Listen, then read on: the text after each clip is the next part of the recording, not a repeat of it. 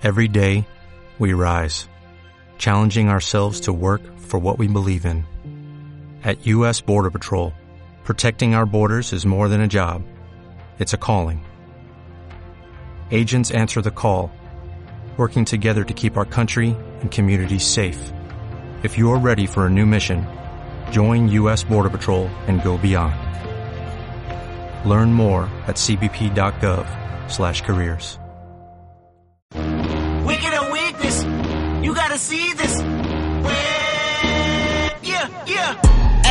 remember syrup sandwiches and crime allowances. Finesse a nigga with some counterfeits, but now I'm counting this. Parmesan where my accountant lives. In fact, I'm down in this. You say with my boo babe tastes like Kool-Aid for the analyst. Girl, I can buy a Westy world with my base stuff. Ooh, that pussy good. Once you sit it on my taste buds, I get way too petty once you let me do the extras. Pull up on your block, then break it down. We playing Tetris. AM to the PM, PM to the AM phone. Out your diem, funk. If I quit your I still Mercedes. If I quit this season, I still. Muy buenas a todos, bienvenidos a una nueva edición del podcast Back to Back. En esta nueva edición empezamos con una canción muy muy conocida, muy actual de Kendrick Lamar, Humble, canción que tiene unos vínculos con la NBA, bueno, importantes, fue parte de la banda sonora el año pasado de NBA 2K18, fue la canción que Kendrick Lamar eh, interpretó en el All Star de, también de, bueno, de este mismo año, en febrero, en Los Ángeles, ciudad en la que vive y ciudad en la que es muy fácil verle a Kendrick Lamar en, en- en el Staples viendo a los Lakers principalmente, porque es un reconocido aficionado a los Lakers. Y para esta primera parte del programa, en la que nos va a acompañar a continuación Mariano Galindo, conocido y reputado periodista de NBA Manias, me acompaña Sergio Juanan, bienvenidos. Muy buenas. Hola. Bueno chicos, tenéis preparado un poquito el guion, guion que por otro lado yo creo que esta noche pues eh, Minnesota se ha encargado de ponerlo un poquito fácil. Nos la ha dejado votando, nos la ha dejado, vamos. Nos la ha dejado a huevo, como se suele decir. Sí, yo creo que Tibo sabía que íbamos a, a grabar Sí, y ha dicho, venga, les voy a por eso". dar, sí, les voy a dar un poco de temática. Sí, sí, llamé, llamé yo ayer a Tim y dije, venga, lo de Butler ya que necesito para el podcast. En la segunda parte, sí, en la segunda parte del programa que tendremos también a Emilio y a Manu. Seguro que Emilio tiene mucho, mucho de lo que hablar, que debe estar este hombre. Seguro que no ha dormido esta noche pensando en las configuraciones posibles para sus Sixers nuevos con, con Jimmy Butler. Pero bueno, Pues está vamos. contento, está contento. Hombre, tiene que estar contento, desde luego, la verdad que se han llevado un buen fichaje. Pues bueno, sin mucho más, tenemos ya a Mariano Galindo preparado, así que vamos a darle una calurosa bienvenida. Mariano Galindo, bienvenido a tu primera vez en Back to Back. Es un auténtico honor tenerte con nosotros. El honor es mío, muchas gracias por, por darme la, la oportunidad de estar aquí y, y ya tenía ganas y, y bueno, vamos a ver qué tal se da. Y bueno, por parte del equipo de Back to Back me acompañan Sergio y Juana. Bienvenido a los dos. Buenas, gracias. Hola. Bueno, Mariano, yo creo que eh, la inmensa mayoría de nuestros oyentes te conocerán, seguro. Eres redactor de NBA Manias, autor igualmente de un libro eh, relativamente reciente, Historias del Draft, que recomiendo, por ejemplo, en Amazon tienen disponibilidad para quien lo quiera. Un libro muy interesante que habla, pues prácticamente de, ¿no? Eh, desde los inicios del draft hasta prácticamente la, la actualidad, un poco de su historia, anécdotas, ¿verdad? Coméntanos un Sí. poquito, si quieres, de- del libro.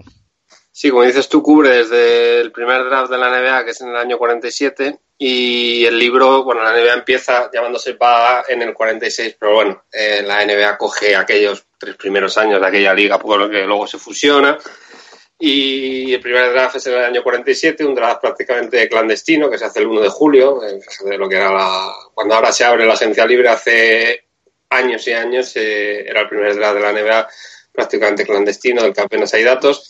Y bueno, este libro sale eh, no con motivo del eh, aniversario número 70 de los drafts, pero bueno, sí que es un buen momento, coincide, sale en 2017, en octubre, y cubre precisamente pues hasta el draft de 2017, hasta el draft de, Lonzo Ball y de Markel Full y toda esta gente. El libro es eh, tiene dos partes fundamentales, digamos tres. Una es una retrospectiva de todos los años, de todos los drafts intentando en cada draft sacar un poco lo, no te voy a decir lo más anecdótico, pero sí un poco lo diferente de, otros. No hay algunos que evidentemente no daban más que pues si el draft de Bill Russell es el draft de Bill Russell, pues se cuenta, ¿no? El draft de 2003 es el de LeBron, el de Carmel Anthony, etcétera, pues se cuenta, pero sí que se intenta dar en el draft de Lembayas, por ejemplo, pues no se se dice que muere, pero se cuentan otras cosas, ¿no? Se da se intenta dar otro otro foco para a la vez que que no prescindes de, de, lo clásico, no se puede prescindir de, Jordan, no se puede prescindir de... Se, se, cuenta, pero no se va sobre esas historias que ya todo el mundo conoce o no necesariamente. En algunos casos sí, ¿eh? porque no, no quedaba más remedio, ¿no? Haces un libro del draft y no hablar de Jordan como tal te deja un poquito ahí, hay duda. Pero en otros casos menos famosos, pues sí que se ha optado por, por, por otras opciones, ¿no? Y luego hay aparte, pues lo que son historias del draft, que es un poco, sin seguir la, el orden cronológico, un poco las historias que me fui encontrando yo en los años que merecían un capítulo aparte de, más allá de hablar del año 82, pues por ejemplo en ese draft o en el 79 o en el que fuera, eh, había alguna historia que merecía más líneas que las propias del año en el que se, se encuadraba. Bueno, pues desde, desde, aquí, desde el podcast, eh, queremos recomendar el libro. Así que ya sabéis, chicos, el que le interese profundizar un poquito en la historia y en curiosidades, anécdotas de, del draft, ya sabéis a dónde tenéis que acudir. Historias del draft. Y bueno, Mariano, si te parece bien, vamos a empezar a entrar un poquito en temática eh, de la NBA. Y yo creo que, que, vamos, que nos lo han puesto muy fácil el tema de, de, de, partida para este programa. Yo creo que hay que hablar de Balder, de ese movimiento que, que ha sucedido, pues, eh, hora española ayer por la madrugada prácticamente. Y bueno, vamos a recordar, los Sixers reciben a Jimmy Balder, a Justin Payton, y los Wolves reciben a Dario Saric, Robert Covington, también como secundario un poco a Bailes y una segunda, de, una segunda ronda perdón, del draft de, del 22. ¿Cuál es tu análisis de este movimiento? Bueno, dos, dos, dos puntos de vista. Primero, que al final eh, lo que no haces bien cuando lo tienes que hacer lo vas a acabar haciendo mal, tarde eh, y barato. ¿no? Creo que mmm, Sari, que es un gran jugador, eh, Covington bien, pero creo que si analizamos el fichaje en un contexto, olvidándonos del contexto, es muy, muy, muy barato lo que, lo que ha tenido Filadelfia. Ha tenido un a cambio de no no a cambio de, de Mindundis, porque no es así, pero mmm, a ti te dicen en agosto, a vosotros dicen en agosto, que van a cambiar a Jimmy Balder por esos jugadores y dices, estás loco. ¿Qué pasa? Que estamos a mediados de noviembre casi, que el tema iba para dos meses, que Balder eh, dijo que se quería ir, que Thibodeau se empeñó en que, ah, esto puede funcionar con Balder en el equipo, le voy a hacer ganar. No, no. Se ha visto Minnesota 0-8 como visitante, cinco derrotas consecutivas en la gira, Valder jugaba cuando quería, cuando no quería no jugaba, dijo que iba a ser un gran profesional, pero la montó en el primer entrenamiento, el día que les apalearon a los Warriors, él eh, jugaba con la toalla al ritmo de la gente de, de, de, la afición de los Warriors, ha sido todo un poco quijotesco, ¿no? Ha sido todo un poco raro y creo que la, la no sé si la mejor manera, pero la única manera de acabar con esto era cuanto antes y con el menor dolor posible, pero eh, cada día que pasaba Jimmy Butler valía menos para, para Minnesota, no para quien lo no para quien lo quisiera tener, sino cada día que pasaba Minnesota sabía que iba a obtener menos por Butler. Creo que el momento para Minnesota para haber traspasado a Butler fue, fue cuando lo tenían cerrado con Miami, ya habían compartido los informes médicos y todo, y al final Thibodeau echó el freno. Y creo que ahora, pues cada día lo que digo era peor para Minnesota, pero no les queda más remedio pienso que es bastante barato, bastante mal gestionado y, y, mi pregunta es que me hago yo a mí mismo y en general me gustaría hacérsela a Minnesota y a los rectores, o a Thibodeau, a quien haya tenido la culpa, para hacer esto a mediados de noviembre, ¿por qué no lo haces cuando tienes una buena oferta como la de Miami? Uh -huh. Bueno, voy a dar paso a mis compañeros que seguro que tienen también cositas de este y otros temas que preguntarte. Sergio, cuando quieras.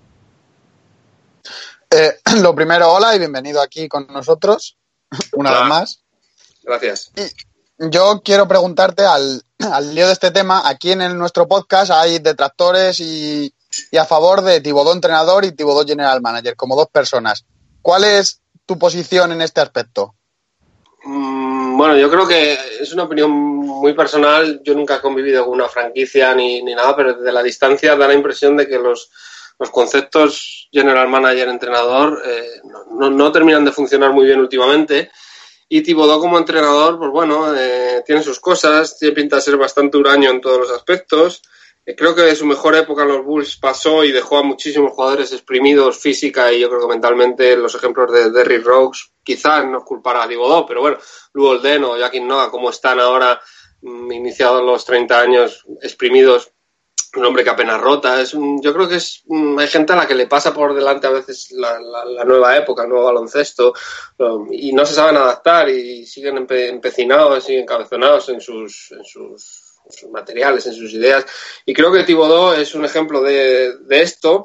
Y en ese ejemplo de cabezonería, de tipo terco, eh, no solo está lo de rotar poco, lo de usar siempre a la misma gente, lo de tirar siempre para adelante con ideas que últimamente no funcionan, sino está el tema también de, Jimmy Vale. Creo que se ha equivocado en todo, eh, como entrenador y como general manager, como lo que haya querido ser, como haya ejercido en el caso de Butler, eh, creo que se ha equivocado en todo. Y aquí el hecho de que haya dos personas en un mismo puesto, o sea, una persona en dos puestos, eh, ha jugado en contra de, Minnesota porque no había nadie la dirección deportiva con poder o, o, o, alguien que le dijera a Thibodeau, más allá de, del propietario, que le dijera, oye, de verdad que esto eh, deportivamente no va a salir adelante y, y, y, no ha salido adelante, como se ha podido comprobar. Juana, cuando quieras. Bueno, como te han dicho mis compañeros, gracias por, por estar aquí con nosotros. Eh, yo, como sabrán nuestros oyentes, soy muy fan de, de los Hernán Gómez, de los dos. Y hace poco salió la noticia de que, de que Denver se había quedado con, con Juancho. ¿Crees que es el destino ideal para, para él o, o crees que, que, se, que se equivoca, entre comillas, quedándose allí? Bueno, eh, en este caso creo que Denver lo que hace es renovarle automáticamente, creo que para el tercer o cuarto año, creo que es el cuarto año. Bueno, el caso es que la renovación que le ejerce Denver entra dentro de la escala salarial de novato y él no puede hacer nada. Es decir, o, le hacen agente libre restringido en el verano que viene o le renovan automáticamente. Eh, creo que, que, es justo merecimiento a un inicio de temporada muy bueno de de Juan Sernar Gómez, eh, no solo con el tapón de que después a los Warriors para, para vencer a Damian Jones, creo que fue, sino por, por todo lo que, por todo el trabajo que está haciendo en la rotación, por, por sobre todo salieron unas declaraciones hace poco al terminar el partido, lo había jugado muy bien, y salieron, creo que fue el que más jugó aprovechando que era contra un rival, no, no recuerdo, creo que era contra Cleveland, puede ser, y el partido estaba más o menos encarrilado y le dieron muchos minutos, fue el que más minutos jugó, casi media hora de aquella noche donde Mike Malone dio descanso a, a gente como Jokic. Eh, dijo que no había jugado nada en el otro partido, pero que él estaba para cuando lo llamaran, que no le importaba no jugar. No solo es lo que aporta en el campo, que es bastante en la pista, sino es de esa clase de jugadores que yo creo que todo equipo quiere tener, en el sentido de que no va a levantar la voz de momento, eh, va a remar en todas las direcciones, va a jugar cuando le toque, no va a poner ningún problema cuando no, cuando no le toque jugar, está en continua evolución y, y, creo que es una gran noticia no solo que Denver haya decidido renovarla automáticamente, sino las prestaciones que, que está teniendo. Me gustaría, eh, bueno, seguir un poquito también en el, en el, oeste y hablar un poco de Houston ¿no? y, y, y de Melo, de Carmelo Anthony. Parece que están ahí hablando para encontrar una posible solución. Además es un artículo que has escrito tú eh, hoy mismo, si me, esta mañana creo, ¿verdad? De... Sí. Y bueno, me gustaría que nos desarrollases un poquito, ¿no? Porque parece que incluso eh, es complicado saber la ciencia cierta, no, pero que parece que incluso la franquicia se estuviese planteando en caso de que Melo, bueno, siga un poco con este rendimiento o, escaso rendimiento, incluso pues eh, cortarle, incluso. Eh, yo creo, vamos, por lo, la información que hemos trabajado, pues es la de las fuentes más fiables, ¿no? De, la prensa estadounidense, que es ESPN con Woranowski, Ann Begley de New York Times.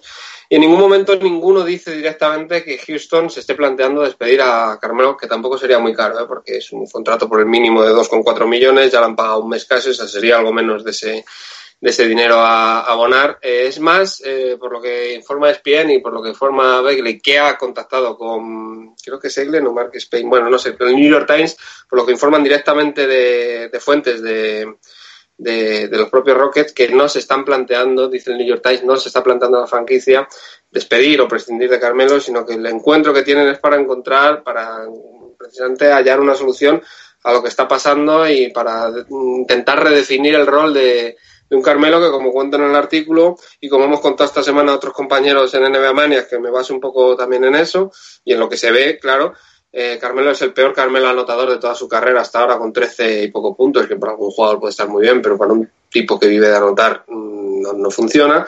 Y bueno, eh, 4,5 rebotes, no llega ni a una asistencia ni a un robo, es decir, eh, cada 100 posesiones eh, Houston con Carmelo encaja 111 puntos, sin él 100,05, 101. Es bastante evidente que más allá de el, la ofensiva que no tiene, las facultades defensivas de Carmelo no existen, entonces Carmelo si no anota, ¿qué es Carmelo Houston? Nada.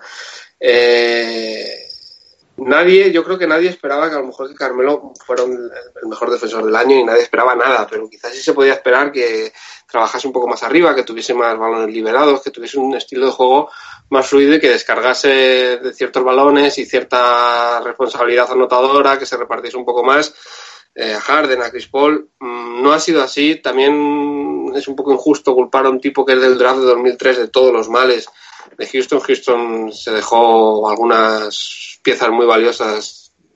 Voy a decir una, de Trevor Ariza, Luca Mambute, dos, dos piezas muy valiosas se las dejó en la, en la agencia libre y eso se nota atrás. De culpar a Carmelo de todo, pues, pues no, porque ayer no estaba y perdieron por perdieron contra San Antonio. Eh, pero sí que es un síntoma de que las cosas, en algunos aspectos, y no solo con Carmelo, eh, no se han hecho del todo bien en Houston o falta que se hagan bien o falta, digamos, engrasarla. Yo creo que la reunión de la franquicia va un poco más en engrasar un poco el rol y ver qué pasa más que en, que en despedirle, porque tampoco creo que arreglará mucho despedirle. No sé si le van a dar menos minutos, si le van a dar otro rol, lo cual sería un poco triste ver a Carmelo defenestrado, ¿no? Pero no, no sé cuál es la solución, la verdad, pero no, no creo que camine, en, por lo menos ahora mismo, a, despedir a Carmelo. La NBA da muchas vueltas y esto puede evolucionar eh, y dentro de un mes, unas cuantas semanas, puede ser cortado, puede llegar a un acuerdo por otras, pero de momento no parece que sea la solución a corto plazo ni los planes de, Houston a corto plazo. Sergio. Eh, Siguiendo un poco con el tema Melo, recordamos que en, en sus orígenes, pues bueno, competía con LeBron James y tal por ser el mejor jugador de la NBA, cosa, prestigio que ahora mismo tiene perdido. ¿Crees que realmente puede recuperar un nivel, no de ser rival de LeBron James, porque yo creo que ese tren ya pasó hace tiempo, un nivel que le permita ser todavía un jugador determinante en la NBA, o simplemente su etapa para hacer eso ya pasó y ahora quedará como un secundario más tipo papeles como están tomando Wade o Novisky, jugadores más recolocados. Pues yo te voy a decir que ojalá, y no tanto los números, sino en, ojalá Carmelo se hubiera reconvertido en lo que es Wade, ¿no? Y ya no te cuento Novisky, aunque Novisky es cierto que ha caído una franquicia últimamente perdedora, como es Dallas, pero no veo a Carmelo llegando a los 40 años, porque es que el, eh, eso es otro concepto de Novisky. Eh, creo que su tren ya pasó. Su tren no, su mejor, su mejor baloncesto ya pasó. En, su papel estará reconvertirse en qué, no lo sé, lo tendrá que saber, en un rol muy secundario. Él ya da un paso al lado jugando por primera vez partidos oficiales como suplente. Algo que cuando le preguntaron el año pasado en Oklahoma se reía en rueda de prensa, que si yo voy a ser suplente. Pues bueno, después de más de 1.200 partidos, pues sí, eh, Carmelo Anthony es suplente, creo que es la ley natural de la, de la, de la vida, ¿no? Muy pocos elegidos pueden ser titular, titular, titular, titular siempre. Pensábamos algunos que el año pasado en Oklahoma podía ser un cambio de aire, pero yo creo que el peor Carmelo ya se empezó a ver en la recta final de, de la 16-17 en Nueva York, todo como salió de allí, el año de Oklahoma creo que le ha hecho mucho daño. Eh, yo soy un admirador, bueno, no, tampoco admirador, pero uno de mis jugadores así, digamos, que más me ha podido gustar en la NBA en estos años es Carmelo Anthony. Y siento mucho decir esto y lo comparto con otros compañeros de NBA Mania. Creemos, o yo pienso al menos, que el mejor Carmelo ha pasado. Eh, creo que le ha adelantado por la derecha el, baloncesto actual, eh, el ritmo, eh, todo, ¿no? Creo que es un jugador un poco de hace 10 años. No se ha podido, no ha querido, no ha sabido reconvertirse. Y es que no vale ni siquiera con respeto para un contender como un rol de tirador. Eh, no, no, no, ni, ni, para eso está. Entonces, pues, pues, bueno, es un poco lastimoso lo que está sucediendo, pero sí que quizá guarde un poco de esperanza en esa reunión de los Rockets para ver si, si sacan algo de provecho. Juana. Eh, ¿Crees que Kyrie Irving se quedará en Boston al final de temporada o, o crees que dependiendo de, de lo que pasa a final de temporada, decida. Bueno, él dijo que sí, hace, creo, hace 15 días, tres semanas. Él dijo que quería, creo que, creo que dijo esto, o lo dio a entender, o algo parecido, que quería ver su camiseta colgada del, del Garden, ¿no? Cuando se retirara. Eh, ¿Por qué no le vamos a creer, no? es que ya se ha visto de todo en la, en la NBA, pero no creo que Irving sea uno de los grandes no, no, no, no apunta, luego no me saquéis esto en julio del año que viene si de repente ir a Knicks, ¿no? Pero ahora, en la situación ahora, 11 de noviembre de, de 2018, no apunta que Kyrie Irving vaya a ser uno de los grandes hombres en la agencia libre del año que viene en lo relativo a cambiar de equipo. Eh, yo creo que el gran nombre, nombre y hombre de la agencia puede ser eh, Kevin Durant. Es, va a depender mucho de lo que pase este año. Si vuelve a ganar otro anillo, quizá el reto de Kevin Durant puede ser hacer grande a los Knicks, que lo puede hacer. Eh, son todo rumorologías, ¿no? Pero no creo que Kyrie Irving sea el hombre que vaya a protagonizar la, agencia libre el año que viene. Y si la protagoniza, estaré encantado de que me volváis a llamar para decir, pues Mariano, dijiste esto y ha pasado esto. No, no, no había problema, pero ahora, según los datos y según las propias declaraciones del jugador, no mías, eh, yo me baso en realidades, no, no, no, en rumores, sino en este caso me baso en realidades. Kyrie dijo que quería ver su camiseta colgada de del Garden, ¿no? Entonces, ¿por qué no le vamos a creer? También a Blake Griffin le renovaron en verano de 2017 casi para toda la vida los Clippers, le hicieron un vídeo. Y a los cuatro meses estaba fuera, o sea que es que esto no... Pero bueno, el presente ahora apunta que Kyrie Irving no va a ser, no, no se va a mover a corto plazo de, de Boston. Bueno, Mariano, llevamos ya un par de semanitas largas de, de, competición. La mayoría de equipos ya llevan pues jugar a lo mejor 12, 13 partidos. Y parece que ya se están recolocando en ambas conferencias, eh, o colocando, mejor dicho, ¿no? los que en principio parecían candidatos a entrar en playoff. Pero este año, sorprendentemente, parece que a estas alturas, en el oeste, es donde hay más equipos a priori candidatos seguros están en playoff fuera. Por ejemplo, en el oeste, pues podríamos decir Rockets, incluso los Wolves, que están penúltimos, y los Lakers, e incluso Jazz, ¿no? Parece que este año el oeste está un poco más, eh, con, ma con, mayores sorpresas, porque están unos Grizzlies los quintos, incluso los mismos Spurs con un 7-4, los Kings cerrando en octavo puesto. Este año parece que el oeste está un poco más, no sé, eh, más raro, por así decirlo. Bueno, el oeste lleva unos años bastante salvaje, ¿no? Por tirar del tópico, pero es que es así. No te olvides de los Clippers, que creo que ahora mismo, después de ayer van octavos, después de la canasta de Lou Williams, los Clippers, si mira la plantilla, no tienen una estrella ni nada, pero ahí están. Mmm, del año pasado estuvieron con todo el traspaso de Griffin, estuvieron hasta el final peleando por, por entrar en playoff. Eh, ahora están en puestos de playoff. Creo que, como dices tú, poco a poco se irán recolocando las cosas. Mm, creo que Sacramento no estará ahí en, en un plazo sorprendente, estimulante, pero no creo que Sacramento le dé para estar y para aguantar ahí en esa posición de, honor eh, durante toda la temporada. Supongo que esos puestos irán cayendo y entrarán los Lakers, los Rockets tienen que entrar, eh, Utah tiene que entrar. Eh, claro, pero es que tú dices Denver, Portland, no, no, hay, no sitio para todo, ¿no? Me sale una lista de en el oeste, tú me dices, os lo digo a vosotros seguramente. Dime una lista de cuántos equipos eh, entrarían en el oeste en playoff. Yo te puedo decir 10. 12. O sea, siempre, siempre se me van a caer eh, unos cuantos. El año pasado se cayó Denver en la última, prácticamente la última jugada y luego en la prórroga.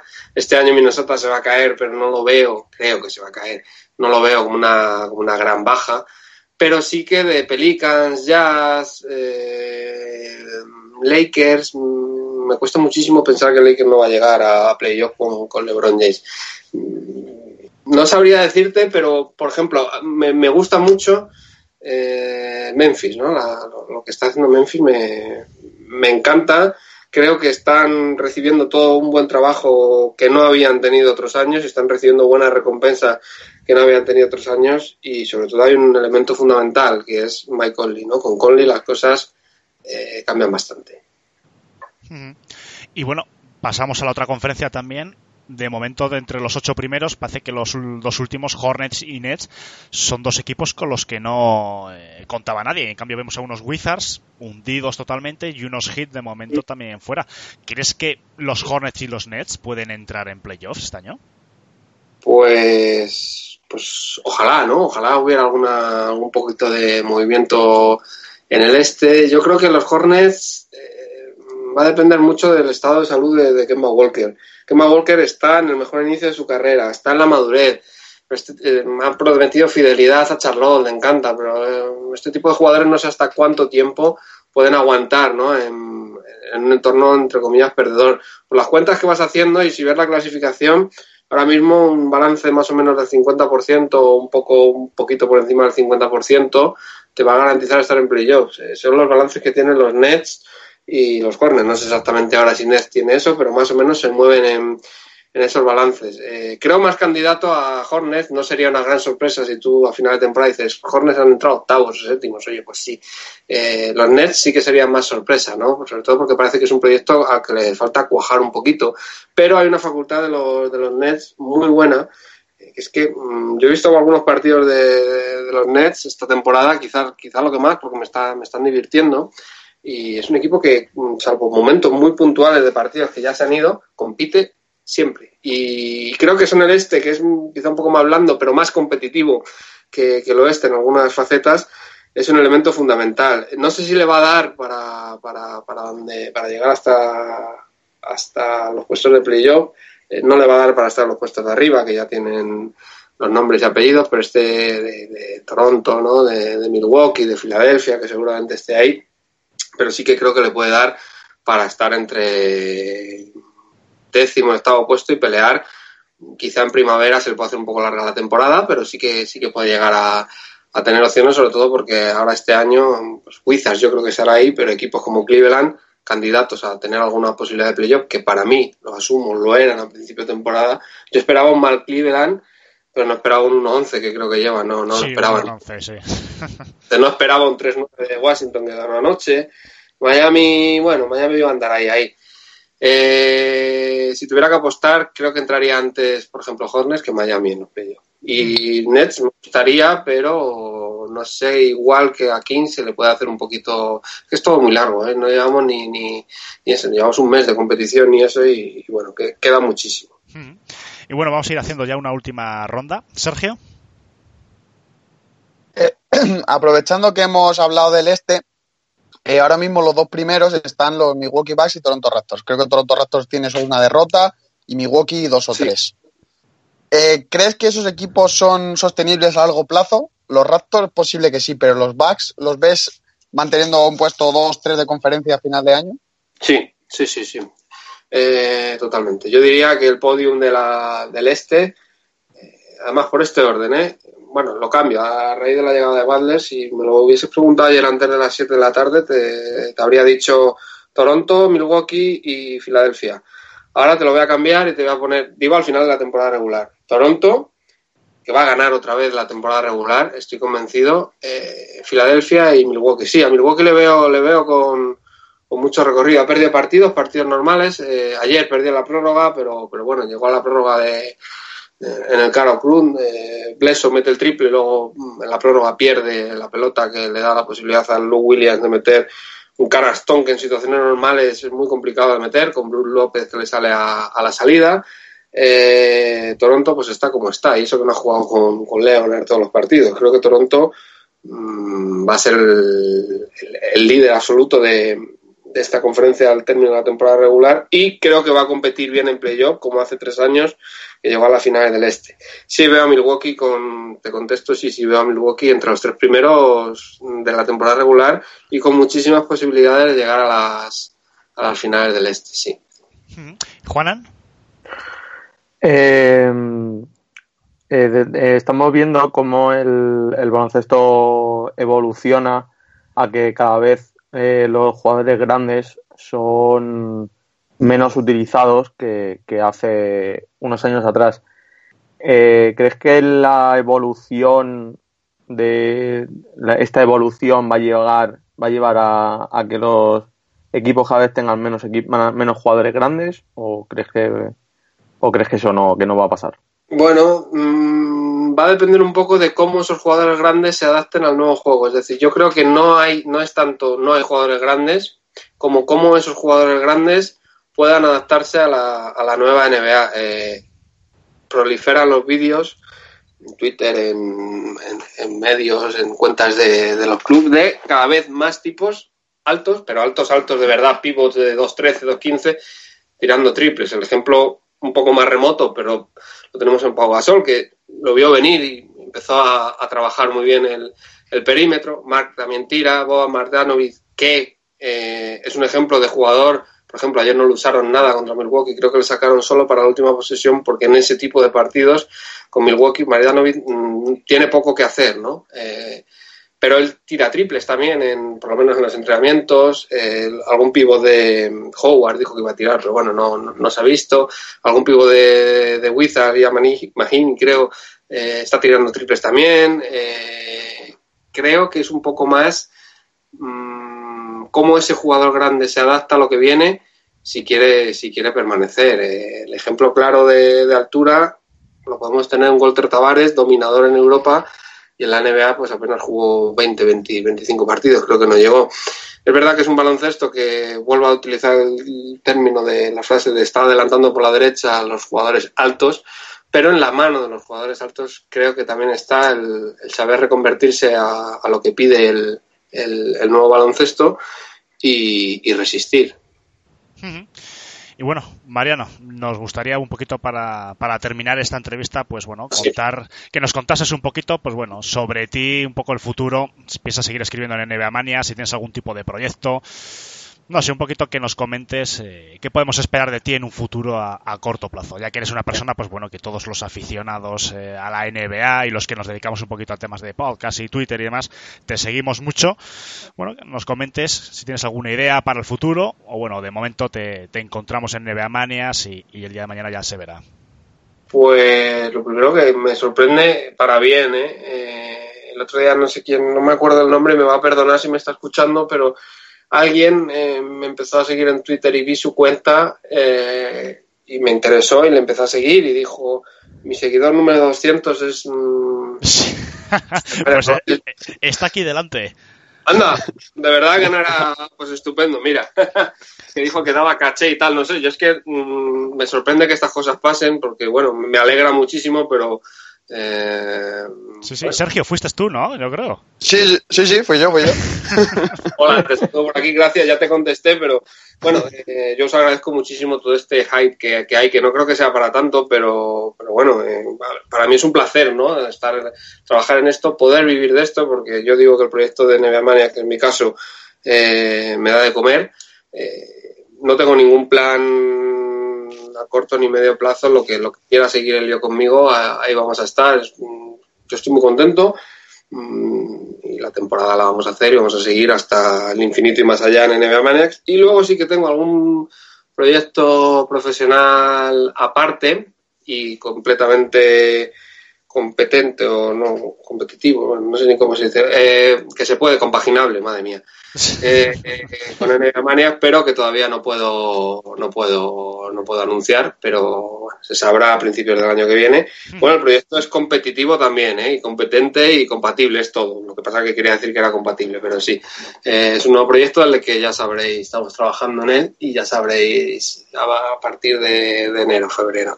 Pero vamos, que me vais a seguir aguantando en el Maniacs y por las mañanas y por las noches en, en Twitter con algún abrupto y alguna cosilla más. Perfecto, pues oye, nos alegramos, nos alegramos de oírnos y nada más, Mariano, no te queremos liar tampoco mucho más. Agradecerte que hayas estado este ratito con nosotros en Back to Back y emplazarte a, bueno, en un futuro, si quieres, pues volver a hacernos una visita para seguir analizando pues la, actualidad de la mejor liga de baloncesto del mundo.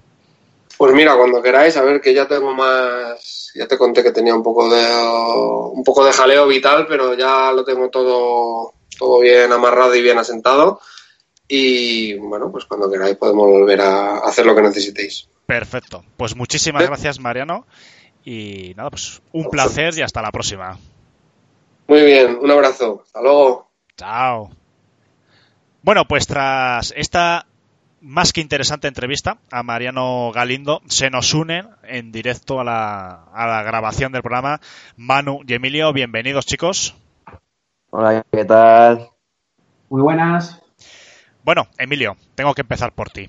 Yo creo que nos tienes que hacer un análisis concienzudo Ya Mariano nos ha comentado un poquito en la primera parte del programa sus impresiones tras este traspaso. Esta mañana tú también, Emilio, en tu Twitter personal has comentado un poquito, eh, bueno, un poco lo que, lo que te parecía. Creo que ha sido esta mañana, ¿verdad? ¿O ayer por la noche? Sí, creo que empecé el hilo anoche, pero he terminado esta mañana, la verdad. O sea que te has enrollado un poquito, vamos.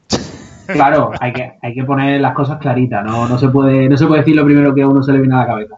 Y está Bueno. melancólico que ha puesto un, un history de esto melancólico total.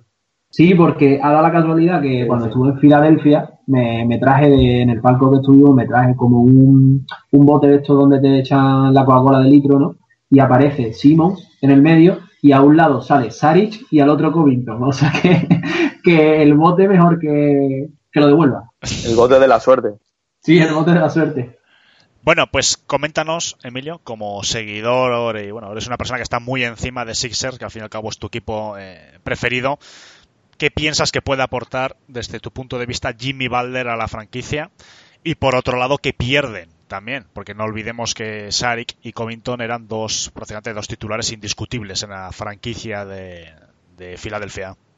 Mm, Entonces me centro en la parte de Sixer, ¿no? Y ya Sí. después hablaremos un poco. Vale, perfecto. Sí, sí, sobre todo Bueno. Sixers. Bueno, yo creo que, que es un cambio necesario. Es necesario porque se ha visto en este inicio de temporada que con la plantilla que había no daba para llegar al nivel de Toronto y Boston, y menos también con la aparición de Milwaukee. Y creo que es un buen movimiento de cara a junio 2019 porque te asegura tener opción de, de poder conseguir una estrella. Limpia salario de Covington y Saric, dos piezas muy valiosas que ahora analizaremos más adelante. Pero tienes a Jimmy Butler que si funciona seguramente renovará, porque tal y como apuntó Watch ayer, eh, la sintonía buena entre la franquicia eh, y Jimmy Butler. Y a unas malas, si, si Jimmy Butler no cuaja, tienes mucho espacio salarial para poder atacar a, a superestrellas como, como Kevin Durant, Clay Thompson, Porzingis, Kawhi, que alguno quizás se quiera unir al proceso. Dentro ya de lo deportivo, se pierden dos piezas muy valiosas, es decir, estás perdiendo a dos titulares. Covington es, es jugador de- del primer quinteto defensivo, con eso se dice todo, además con un alto porcentaje en triple. Y Sari, bueno, Sari es un proceso, está en un proceso de, maduración y la verdad que ha muy flojo en la temporada en cuanto a defensa y acierto exterior, pero no deja de ser una, una importante. Dicho esto, yo creo que, que- que es necesario, que va a venir muy bien, se mantienen los dos tiradores en plantilla, tanto Shamet como Reddick, y bueno, todavía tienen que coger protagonismo jugadores como Wilson Charler o Muscala, que, por diversas lesiones no, han entrado todavía en rotación. Además, creo que queda algún que otro movimiento. Yo creo o intuyo que van a ir a por Kyle Horber o bien o por Trevor Ariza conforme vaya avanzando la temporada, porque creo que son dos piezas que encajarían muy bien y que conforme vaya avanzando la temporada les puede salir más barato, porque los dos son speeding y a poco que, que mandes alguna ronda a Phoenix o, o a Cavaliers para su reconstrucción, pues creo que pueden creo que pueden hacer un trato rápido y sobre todo de manera silenciosa, tal y como ha hecho el Tom con, con Jimmy Butler. Y bueno, Manu, voy contigo a, la otra parte de, de este intercambio, que es eh, Minnesota. ¿Qué pierden y qué ganan? Sabemos que bueno, pierden a un All-Star consolidado, como es Jimmy Butler. También es cierto que sabemos todos que su actitud no estaba siendo la misma, los problemas que pueden generar ¿no? en, los vestuarios, pero no deja de ser Jimmy Butler. Y ¿Cómo se queda Minnesota desde tu punto de vista, Manu? ¿Piensas que puede recuperar cierta competitividad con Darío Saric y con Covington? Pues para mí, yo creo que Minnesota ha salido ganando en el trade porque se ha quitado la pieza de Butler y, ha añadido dos muy buenas piezas que no son ni jugadores demasiado jóvenes ni jugadores eh, ya demasiado veteranos. O sea, son de una edad decente como para acompañar ese proyecto que tienen en mente, con gente como Tig, que tampoco es demasiado veterana, tiene no sé, 28 29 años, y luego Wiggins y Towns que van a ir creciendo.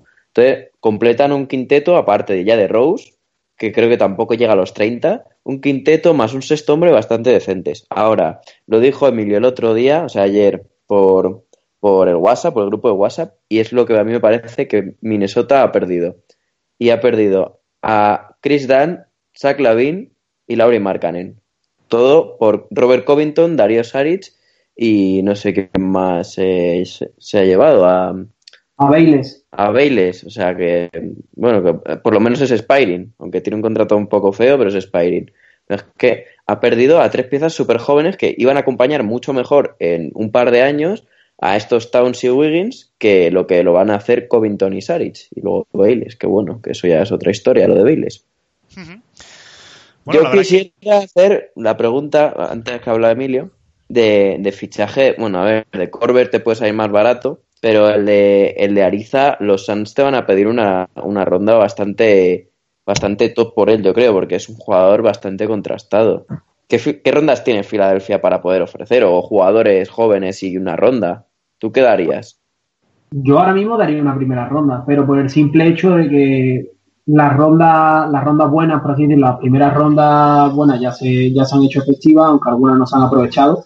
Por ejemplo, Full, la verdad me tiene muy decepcionado, pero esperemos que mejore. Así que yo daría una primera ronda sin pestañear, independientemente de que venga un draft bueno y que tengas un pick del 20 al 30. Filadelfia eh. está este año obligado a competir y si Ariza entra en dinámica antes de que acabe la temporada, aunque a lo mejor no vaya a estar tan involucrado, pues si ve buen proyecto y está como de la ciudad, lo mismo decide renovar por menos dinero. puede ser un caso similar de Jay Reddy. Jay Reddy lleva dos años firmando mucho dinero. Creo que si sigue cómodo en Filadelfia y quieren añadir una estrella o un par de contratos importantes dentro de la, de la plantilla, además de Jimmy Butler, JJ bajará el caché. Y algo hará parecido a Ariza. Mm, pero ¿no crees que es demasiado poco a lo mejor para Phoenix una primera ronda del 20 al 30? sabemos que Filadelfia ya las primeras rondas van a ser, pues eso, del 20 al 30 por lo menos.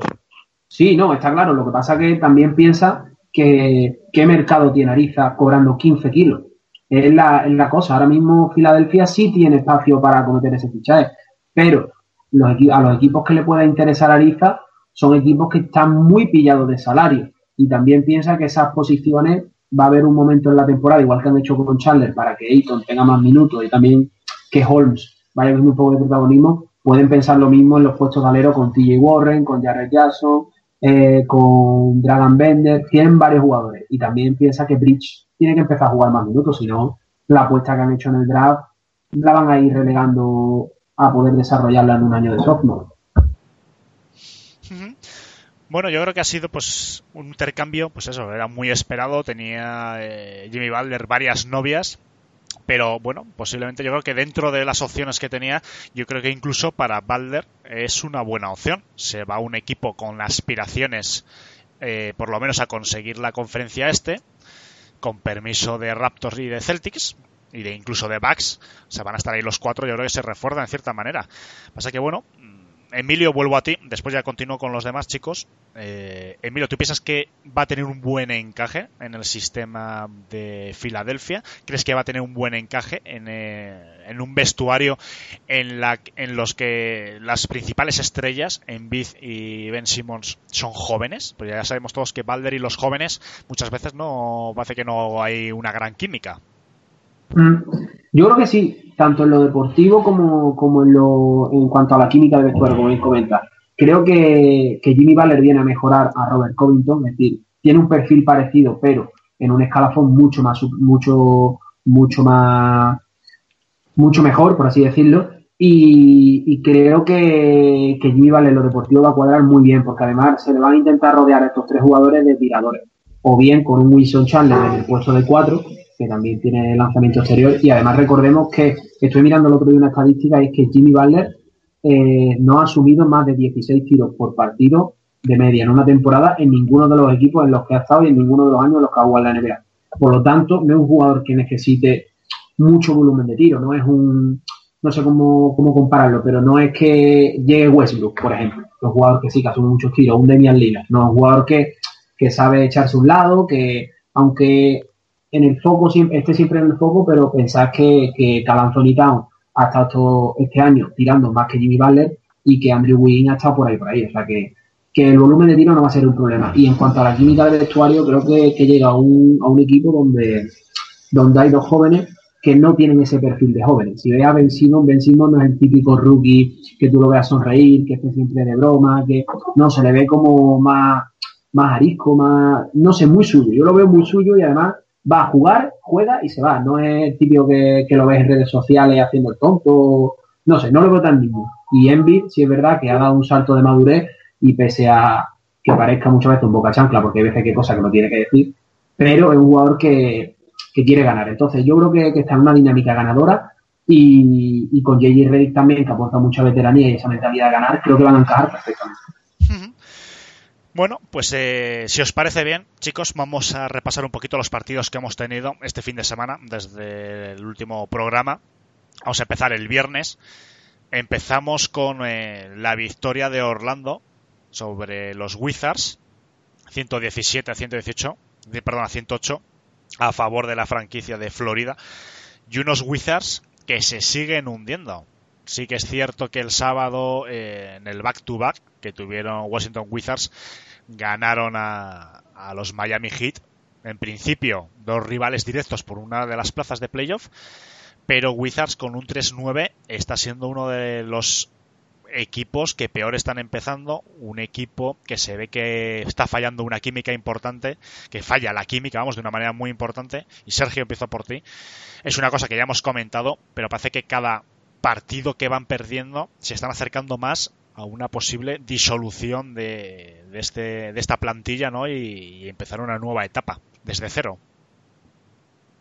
El, problema de este equipo, de los Wizards en concreto, es probablemente las dos estrellas que han elegido. Cuando fundas un proyecto, bueno, eligieron un backcourt que no solo no parece compatible en la pista, sino que parece que se llevan mal fuera de ella algo problemático, como lo que pasó al principio con Kevin Durant y Garrett Westbrook, de dos jugadores que querían asumir muchos tiros y liderazgo y tal y tal.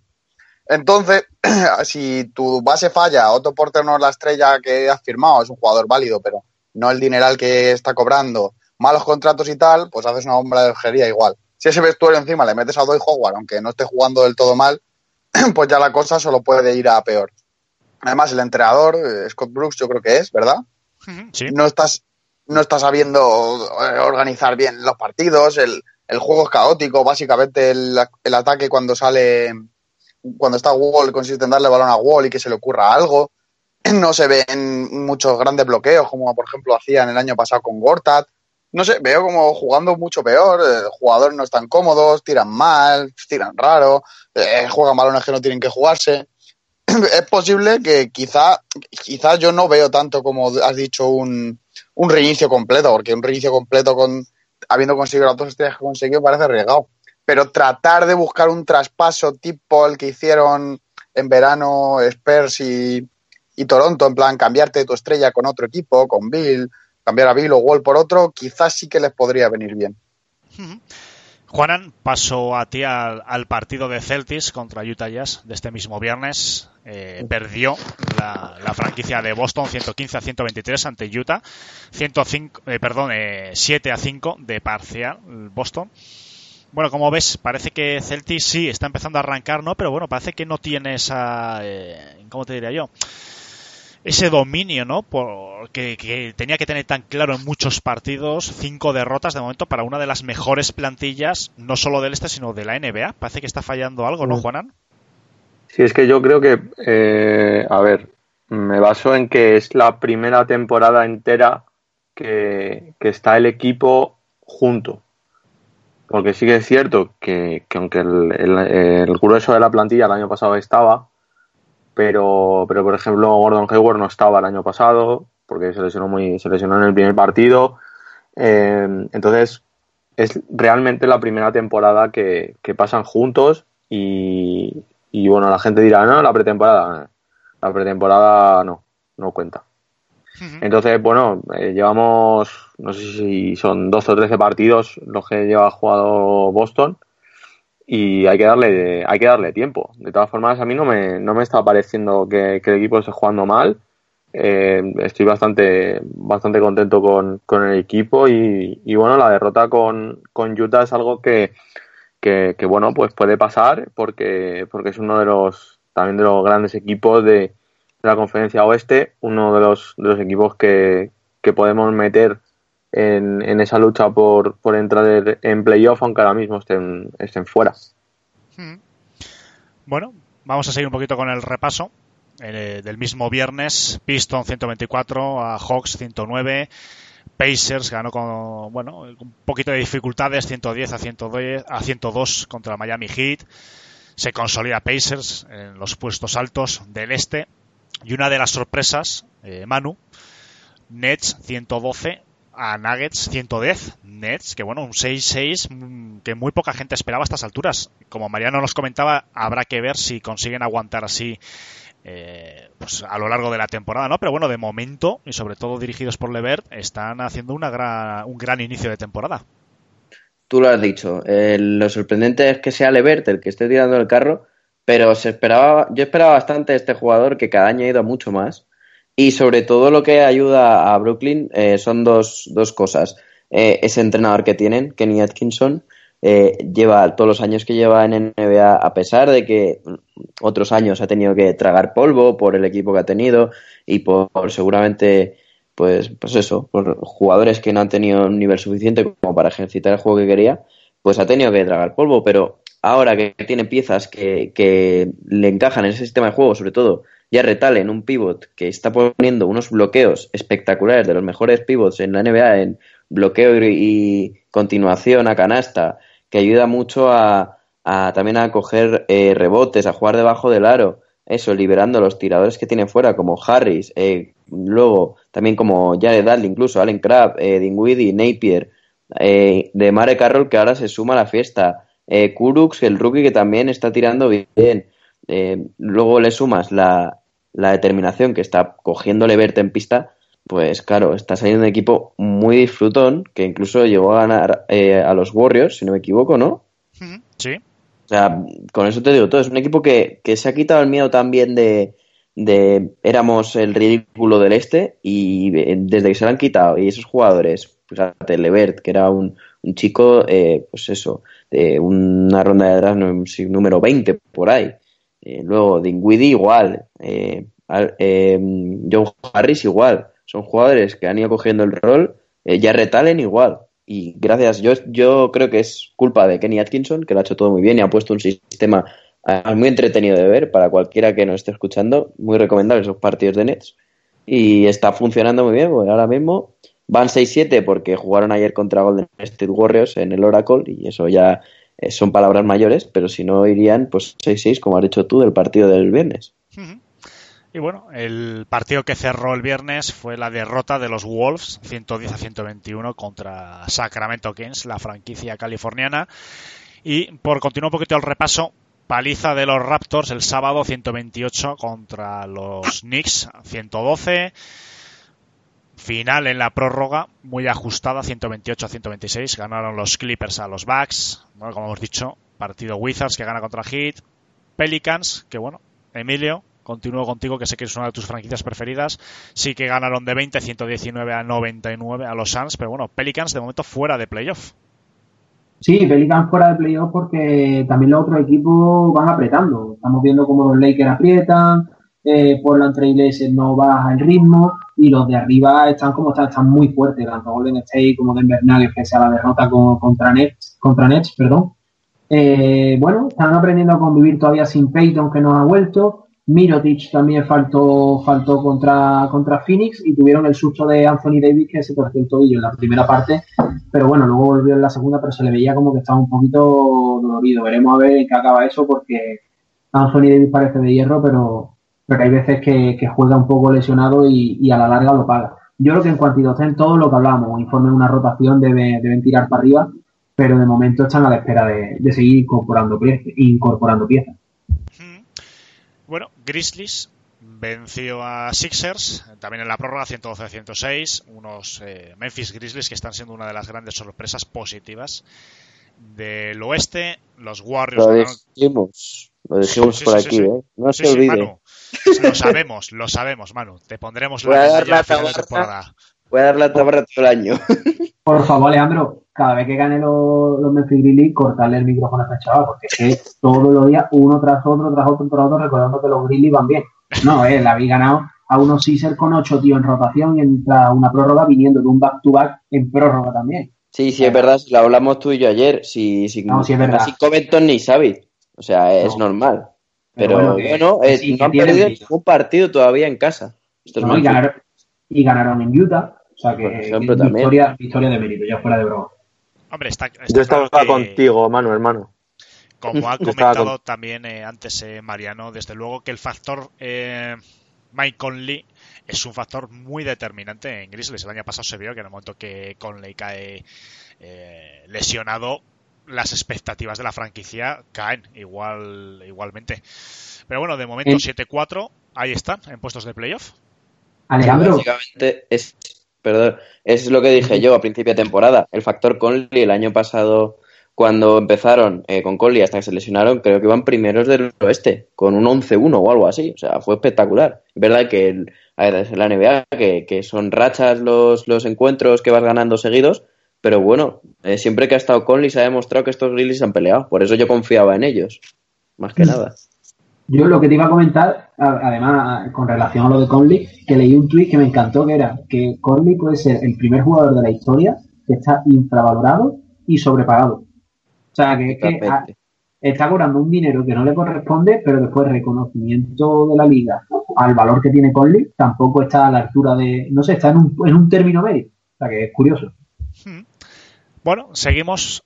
Eh, victoria por 1, 99 a 98 de Chicago Bulls contra los Cavaliers. Los Cavaliers hay que recordar que están 1-11, los últimos.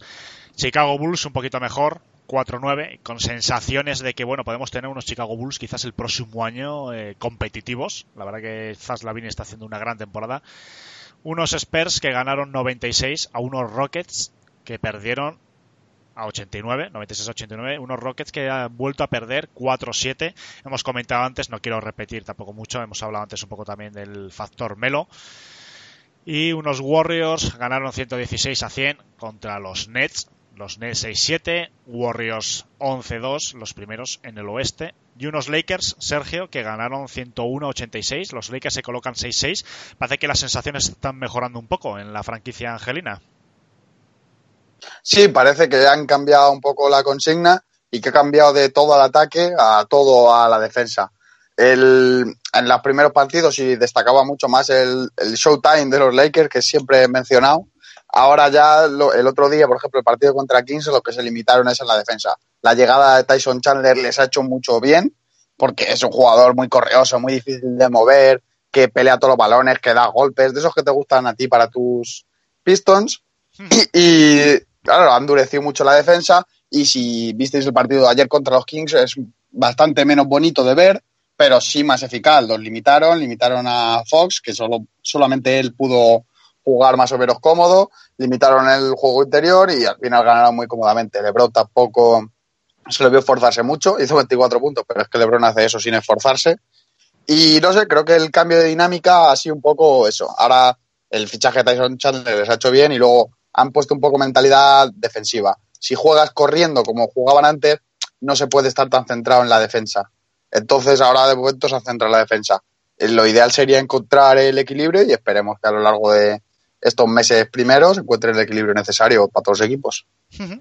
Y bueno, el partido que remató el sábado fue la victoria de, de los Dallas Maverick de nuestro querido Luka Doncic 111 a unos Thunder 96. Thunder que bueno, de momento 7-5, parece que ya se está recolocando el, equipo de Oklahoma en puestos de playoff y unos Dallas que bueno, que oye, que ofrecen sensaciones encontradas. Parece que el dúo Dennis Smith Jr., Luca Doncic empieza un poquito a funcionar, pero bueno, de momento 4-8 con pocas expectativas de playoff, pero bueno, posiblemente de crecer y del próximo año o dos años quizás Dallas vuelva otra vez a la élite del oeste.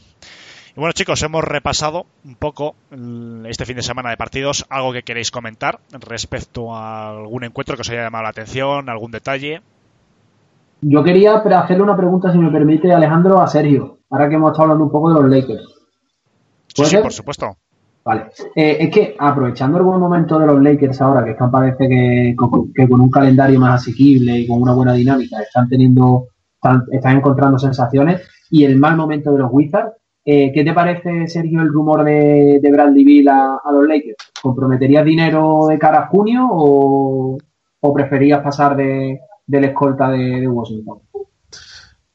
Para, mí todo dependería de lo que tengas que dar a cambio. Yo soy partidario bastante del consigue lo que puedas ahora y nada de no, ya veremos en junio, en junio seguiremos un agente libre. Si te pueden dar a Bradley Bill ahora, que es un all-star consagrado y un jugador muy bueno y parece que bastante compatible con la plantilla, lo preferiría a cambio. Pero claro, si para conseguir a Bradley Bill, pues vas a tener que soltar mínimo un Josh Hart, Lonzo Ball, Brandon Ingram, de esos 3-2 probablemente y alguna ronda de draft, quizás sea demasiado caro y lo que te va a dar puedes conseguirlo en alguno de los jugadores que tienes ahí. Pero claro, todo esto se debilita con el monstruo LeBron James, que está en la franquicia, para bien y para mal. Y si empieza a meter presión de que quiere otro compañero o se pone en rebeldía o vete a saber qué, quizás sea demasiado. No me importa ni a mí Bradley Bill en cuanto prefiero tenerlo fichado ahora, comprometerle el dinero que tenga firmado y renunciar a, a, ir a la agencia libre, porque para mí Bradley Beal o Clay Thompson no cambia gran cosa. Sí que Clay Thompson me parece mejor jugador, por supuesto, pero lo prefiero a Bradley Beal ahora. Clay Thompson, vete a saber. Pero no me gustaría que diesen demasiadas cosas porque al final pierdes profundidad de plantilla y quizá te pueda pasar lo que les pasa a los Wolves o equipos de este estilo que tienen, o los propios Wizards, que tienen seis jugadores buenos y el banquillo se ha quedado muy pobre y no consiguen remontar. Bueno, pues vamos a cambiar un poquito ya de tercio. Hoy inauguramos la última, en principio, de las secciones que teníamos planeado para este nuevo curso, a cargo de Juanan, Back to Balkanic. Un nombre, otra vez, eh, vamos, nos estamos luciendo este año con los nombres, que como su propio nombre dice, trata sobre los jugadores balcánicos de Europa del Este principalmente. Eh, bueno, que hay en la NBA actualmente. Entonces, bueno, Juanan, como gran experto y como gran amante del baloncesto del este, pues nos va a hablar un poquito de vez en cuando, pues cada semana, dos semanas, de la evolución, de estadísticas, de unos cuantos jugadores que hay, pues como decimos, de, Europa del Este. Así que, Juanan, te paso la palabra y, bueno, coméntanos. Bueno, pues eh, primero voy a comentar de Goran Dragic, el jugador esloveno de Miami, que lleva 16,1 puntos, 3,7 rebotes y 4,9 asistencias. Bastante, bastante bien para, para el base campeón de Europa, el último campeón de Europa. Luego también voy a hablar de Yusuf Nurkic, el bosnio de Portland Trail Blazers. 15 puntos, 9,9 eh, rebotes. Si fuese Russell Westbrook serían 10. Y 1,8 asistencias para, el bosnio, también bastante, bastante bien. En, en un equipo que, que, bueno, pues está arriba en, en, el oeste y que el año pasado lo hizo también bastante bien. Eh, luego vamos con el, con el croata de los Bogdanovic, con Bojan Bogdanovic, el jugador de los Pacers. 13,6 puntos, 3,5 rebotes y 0,9 asistencias. Eh, bueno, bastante, bastante bien para, para el croata. Ahora, bueno, ahora otro, otro croata, ahora el, el de los Knicks, Mario Songia, 9,2 puntos, 3,6 eh, 3,6 rebotes y 1,2 asistencias. Eh, Darío Saric, que ha comentado antes eh, Emilio y Manu, ahora en, Minnesota, que ya veremos a ver el, el rol que tiene a, en el equipo de, de Tibodó. 11,1 puntos, 6,6 eh, rebotes y 2 asistencias en Filadelfia, en el equipo en el que era titular, si no me equivoco, ¿no, Emilio? Sí, sí, era titular, perdón, no, no te escucho, te escucho. Es que estaba esperando a ver si iba a añadir algo más, pero sí, sí, era, era. Vale. Ahora voy a hablar de, he metido a, he metido aquí eh, como balcánico a Nikola Mirotic, porque bueno, nació en, en Montenegro, así que es medio, medio balcánico el chaval. Y eh, en Pelicans ha hecho 20,6 puntos, 11,7 eh, rebotes y 1,3 asistencias. Eh, muy, muy bien Nico, la verdad, me está sorprendiendo mucho. Y, y bueno, pues puede ser un, una pieza importante de la selección española en el, en el Mundial, si al final eh, Escario le decide llevarle, que, bueno, pues ojalá, porque la verdad que este año se está saliendo. Y no sé si querréis alguno añadir algo de, Nico. Te iba a decir que la competencia de Mirotic en la selección también se está saliendo, que sigo acá. Los dos están a un nivel que madre mía. Cuidado. Yo diría que los dos mejores eh, jugadores españoles. Sí, hasta ahora. Si no contamos a Doncic como español, yo creo que sí. No, no, lo, no lo contamos, ¿eh? Digo yo que no lo contamos. Porque Vale. si no, ahora va a haber una sección de españoles y vamos a repasar también a Donchi. Entonces, por favor, por favor, lo pido, ¿vale? Yo simplemente, lo- un ratito está bien, pero es que todos los días no. Vale. Lo mismo que con los Grizzlies, Manu, pero te quiero mucho. Si Luca Doncic hubiese sido drafteado por Filadelfia, te digo yo, Emilio, que tendrías ahora mismo un tatuaje Sí, de seguro. Seguro. En el muslo. Se había tatuado la firma en. eh, iba a decir en una parte del cuerpo, pero mejor me la callo. Bueno, eh, a ver, voy a seguir con, con otro con otro serbio, Nemanja Bielica, el jugador de Sacramento Kings, que lleva 12,3 puntos, eh, 5,7 rebotes y 2,6 asistencias, que no sé si alguno querréis añadir algo de, A de mí, está, a mí me está sorprendiendo muchísimo el nivel que está dando. ¿eh? O sea, Sí, sí. comparado con el de los otros años que estaba en Timberwolves, que apenas se le anota el paso, y llega a los Kings y está siendo, pues, si no es el máximo anotador casi cada noche porque está Fox, pues el segundo máximo anotador. Es verdad que él tenía algún partido ahí un poco más irregular, pero es que lo normal, o sea, lo que has dicho tú, está promediando bastante para lo que se esperaba de él y tiene partidos de 20 puntos con- fácilmente. O sea, es increíble. Yo creo que también ayuda que está en un equipo. peso, ¿eh? Sí, Sí. está en un equipo que, que, bueno, pues, a pesar de ser de, de California, acapara pocos focos y como que está más, más suelto él, a lo mejor, y es por eso, por, por estos números. Pero Ahora. fíjate, fíjate que bien le hubieran venido a estos Sixers que ahora se necesitan tiradores como el comer. Y, eh, Que bien no les hubiera hecho esa traición en verano. No, y, y miedo, y miedo me da pensar lo que hubiera sido Bielicha en Euroliga. Sí. A este nivel, Bueno. Ahora, uno que sí que ha pasado por Euroliga y lo ha hecho muy bien, también compatriota de Nemanja Bielica, el bueno de los Bogdanovich, Bogdan Bogdanovich, que, bueno, y compañero de, de, de Bielica en Sacramento, que ha estado lesionado hasta hace bien poco por una, por una lesión en la rodilla en la que le tuvieron que intervenir, le hicieron una artroscopia no sé qué, un nombre muy complicado.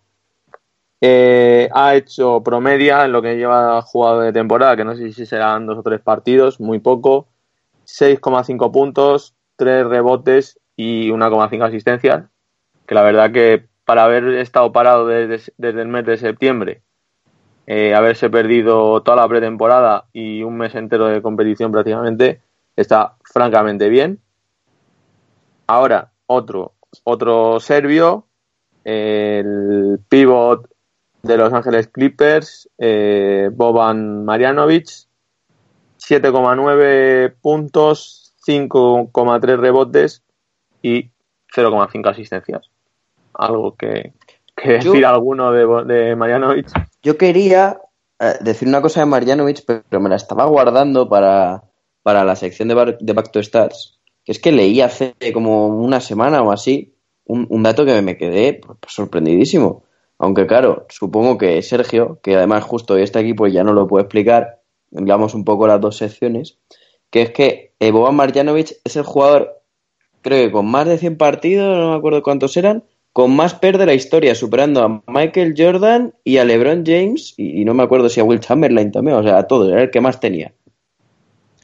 Hombre, pero es que Marjanovic es uno es un gran pivot, lo demuestra cuando juega en Europa. El problema que tiene este hombre es en defensa, las transiciones sobre todo, que Claro. Muy cuando- grande. claro que cuando tiene Muy delante grande. de él pivots rápidos de estos modernos, este hombre no puede. Si el año y medio que estuvo aproximadamente en Pistons, que yo le vi, el problema que tenía era eso, cuando sale a la cancha ofensivamente es una auténtica máquina. Tiene un porcentaje de aciertos increíble. El tiro libre incluso a pesar de lo grande que es, tiene una buena muñeca para tirar tiro libre. Lo que pasa que las transiciones defensivas, eh, cuando hay, además, además que está claro, en cuanto está en pista, siempre se hace un bloqueo para cambiarle, se le pone un- eh, para que defienda Claro. a un tío rápido. Y entonces está vendido. Es el problema que tiene, es un agujero en defensa. Es una víctima, es una víctima de- del baloncesto moderno. Hace 10 años sería un jugador súper útil y súper bien pagado. ¿eh? Estamos hablando de un tipo que entraría en el. eh, que podía haber entrado en, en el tema sorpresa que hice yo hace relativamente poco de el mejor gigante, porque estamos hablando de, de un 7-3 y 132 kilos, es que es muy grande. Entonces también por eso es lo que dice Alejandro, que Pero el poder jugar- le cuesta. Pero le pones una zona bien, bien apañada, además en los Clippers, que tiene buenos defensores exteriores y que pueden someterse a cambios de posición, yo creo que ahí sí que podría solventarle un poco la papeleta y, añad- y ahí- así poder ponerle más minutos. La, la cosa, por las ilusiones, Manu, con el, con el PER de Marjanovic, que es lo que están haciendo los Clippers y que funciona muy bien, ahí está siendo muy listo. Se me ha ido el nombre del entrenador. Doc Rivers. Doc Rivers, está siendo muy listo Doc Rivers, es que Marjanovic juega, nada, si habéis visto partido de los Clippers, 6, 7 jugadas a lo mejor a lo largo del partido. En algunos casos, si van perdiendo de 20 o ganando de 20, sale más, juego- más minutos. Pero en, en corta, juega muy cortos periodos. Si el partido está igualado, a lo mejor sale en la última jugada si es un ataque para quedarse al rebote o lo que sea. Ayer Entonces, en con- defensa, ¿eh? Ayer, Claro. permíteme que te interrumpa que siga, ayer en defensa fue justo eso. Eh, tenía Claro. que sacar a Anteto de, de banda, lo pusieron delante Claro. y punteó el tiro. Claro, pero eso es, lo sacan para puntear ese tiro, porque, como lo que ha dicho Alejandro, su problema es en la defensa en transición. Y ah, entonces, si la jugada ya está en tu campo, no es tan problemático ese defensa. Entonces, eso, si veis los partidos de Clippers, son jugadas puntuales. El PER, que entraremos otro día porque es una estética más, complicada, se calcula en base a los méritos por minuto, básicamente. Así, muy rápido y muy resumido. Entonces, por, en méritos por minuto jugado, teniendo en cuenta que los minutos de Marjanovic son muy, muy escasos, Marjanovic se convierte en uno de los mejores jugadores de la historia. Por eso, luego, si hacen los filtros bien y tal, de cómo debe hacerse el PER, con un mínimo de tiempo, un mínimo de puntos, un mínimo de rebotes y tal, ya no sale. Pero si calculas el PER, porque a lo mejor si sale un minuto, hace un tapón y coge dos rebotes, eso ya le da un PER, que es una barbaridad comparado con LeBron, incluso que ha salido 40 minutos y ha hecho 40 puntos. Seguiría teniendo más porque en menos tiempo ha hecho más. Básicamente, otro día entramos justo en el tema del PER, que lo tengo por ahí apuntado. Quería comentar un dato también sobre Marianovic, de una cosa que ha dicho Manu de cuando juega en, en Europa. El último año que estuvo jugando en Europa fue la temporada 2014-2015 con el Estrella Roja en Euroliga. Fue el jugador con mayor valoración de toda la Euroliga. Eso es un dato ahí que un dato importante sobre, sobre Boban Marjanovic que me parecía que tenía que dar.